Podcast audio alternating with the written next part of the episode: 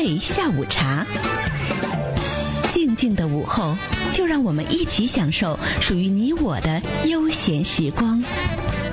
欢迎回来，滋味下午茶，我是莉亚。做客节目的是北美大学霸。重生老师，哎，来，重老师，我就想问一下您哈，您刚才说了，就是关于你的一些好多的知识哈，知识面，因为你的知识面非常广，但是呢，都是因为跟你的这个法庭翻译的这个角色分不开，因为你会帮很多人，很多不同的这个社会角色扮演社会角色不同的这些人呢，翻译一些嗯、事情啊，那么像包括这个健康知识也好啊，减肥的这些东西啊，都是来自于你的这些翻译工作吗？呃，是这样子，因为各行各业的人都会找到我来去请我帮他们跟，呃，这个中英文或者有一些困难的人来去沟通，其中就包括确实有一些非常神奇的人物。当两个人他们，呃，这两个不认识的人，他们都有特异功能，比如说都有特异功能，但是一个是讲英文的，一个是讲中文的，他们两个人从来没有见过面，不知道说对方在讲什么，但是讲的内容都是一样。当这种情况发生的时候，这让我特别的。去留意的时候，就比如说像两个，一个是在伦呃，Orange County 在呈现的一个，就是说能够有透视眼的一个特异功能人士，他说这个苹果对肝脏是非常好的。那同时，苹果对肝脏好，也被另外一个叫安东尼威廉的一个美国的一个灵媒，他叫医疗灵媒，来来大肆的宣传说这个苹果实际上是对肝脏能够给肝脏提供很多的。呃，非常有益的养分，并且能够清肝的一种水果。那当两个人不认识的情况下，都讲到水果对肝脏有好处，所以我就认定说苹果肯定是有一定对肝有好处，是有一定道理的。其实有很多的时候，我觉得说这个现在的医学发展，有没有发现说这个时候说这个咖啡对人体有益，然后在之前十几年前，如果上网查的话，都是说咖啡对人体不好，就是说。这个科学家们他老是换来换去的，这些结论 有的时候正好相反。我曾经记得你，你知道呃，中国大陆有非常有名那个相声演员叫冯巩，你记得吗？嗯。他当时说了一个那个相声，他就说的，专家跟他说了，吃人参能长寿。然后过一段时间，专家又说了，这个吃人参不能长寿。然后 就他说他被说的就晕晕乎乎，你知道吗？就到底他是怎么回事呢？因为有些时候我们，尤其现在我们面对大量的这个信息，哈。以前嘛，就是我们还是看报纸或者看电视嘛，对不对？现在是你随便在那个手机 上，随便某人他都可以，就是特别正儿八经的跟你说啊，这个是怎么回事儿？呃，是很多时候信息大爆炸呢，也让我们产生了一些不知所措，就 我到底该听谁的？但说苹果是好事儿，这个，哎，我真不是只听一方一言一一家之之言，或者是说我是听了好多好多年了。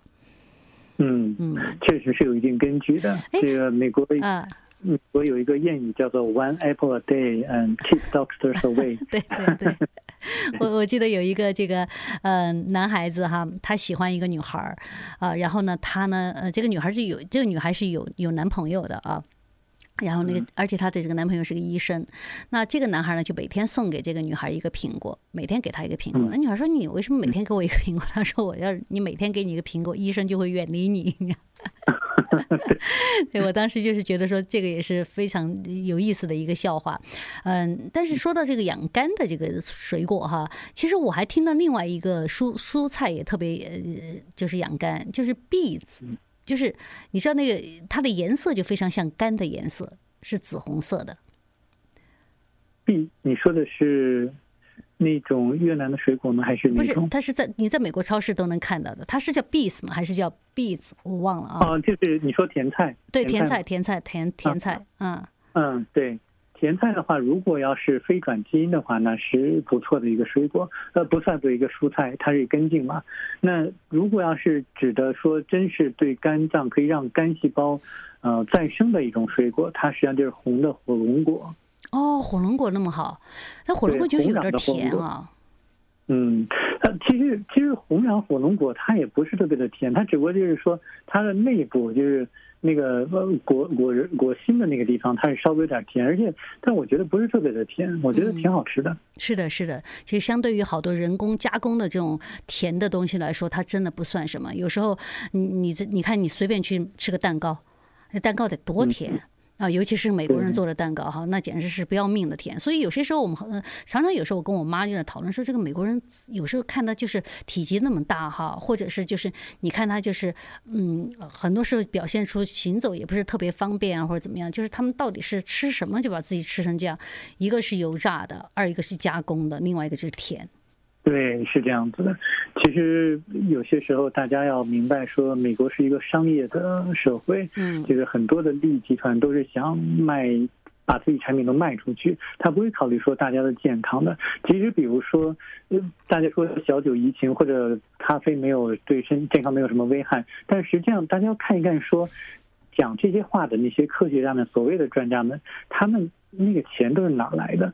会不会说有这些酒厂给他们提供一些赞助，或者咖啡的这些贸易公司给他们资助，还是进行某些对他们有利的这些呃研究，或者得出对他们有利的研究的结果？就想大家可以想想这些问题。哇，这些问题可能只有像你在做法庭翻译的时候 比较能接触得到，因为说不定牵扯一些诉讼啊什么的哈。嗯，但一般的情况下呢，我们是不太一般老百姓呢，应该是不太会了解这个背后的一些操作的。但是我知道呢，就是说，呃，在吃糖。在现在有一个有一个对于健康也好，对于长胖也好，有一个特别大的一个行行动叫控糖嘛，啊，大家现在都在控制自己糖分的摄入。啊，因为这个糖呢，一个是容易让你老，就是让你皮肤不好。啊，另外一个糖呢，就是会让你呢，就是嗯不够健康，血糖高呀什么的。啊，虽然这个糖呢很很好吃。好，但是呃，我曾经听说，就是有也是有一篇文章有说过，就说当年呢，这个因为糖的成本特别低，它是一个特别便宜的东西，所以呢，大家呢就愿意用它来做调料也好啊，做些糖果也好啊，就是呃吃完了以后让大家又有很开心，然后这样的话呢又有极高的利润。我不知道这个是呃真的还是假的。其实糖果就是加工过的这个糖，它实际上对身体不太好，而且会造成蛀牙。嗯。但是天然的糖，就比如说像这种，呃，水果里面的这种糖，它实际上是跟营养绑在一起的，它是不会造成蛀牙的。嗯。而且人体也需要糖的摄入。就比如说，因为大家都知道，一注射注输液的时候，就葡萄糖就注射进去了。就像这种糖，实际上是人体必须的。嗯。所以。所以，如果你要是不从这个大自然、不从这个水果之中天然的糖来去摄取的话，那你必须要经过，比如说淀粉转化成那个糖，那那其实又加一道工序，也并不是非常直接的一个有效的办法。所以大家要要有这种辩证的思想，嗯，对，也可以想想，就是说在远古时候，就比如说在几百年以前，在非洲。他们吃很多水果，嗯，但真的那那些非洲人，他们的牙齿都非常的好，就是几百年以前的事情。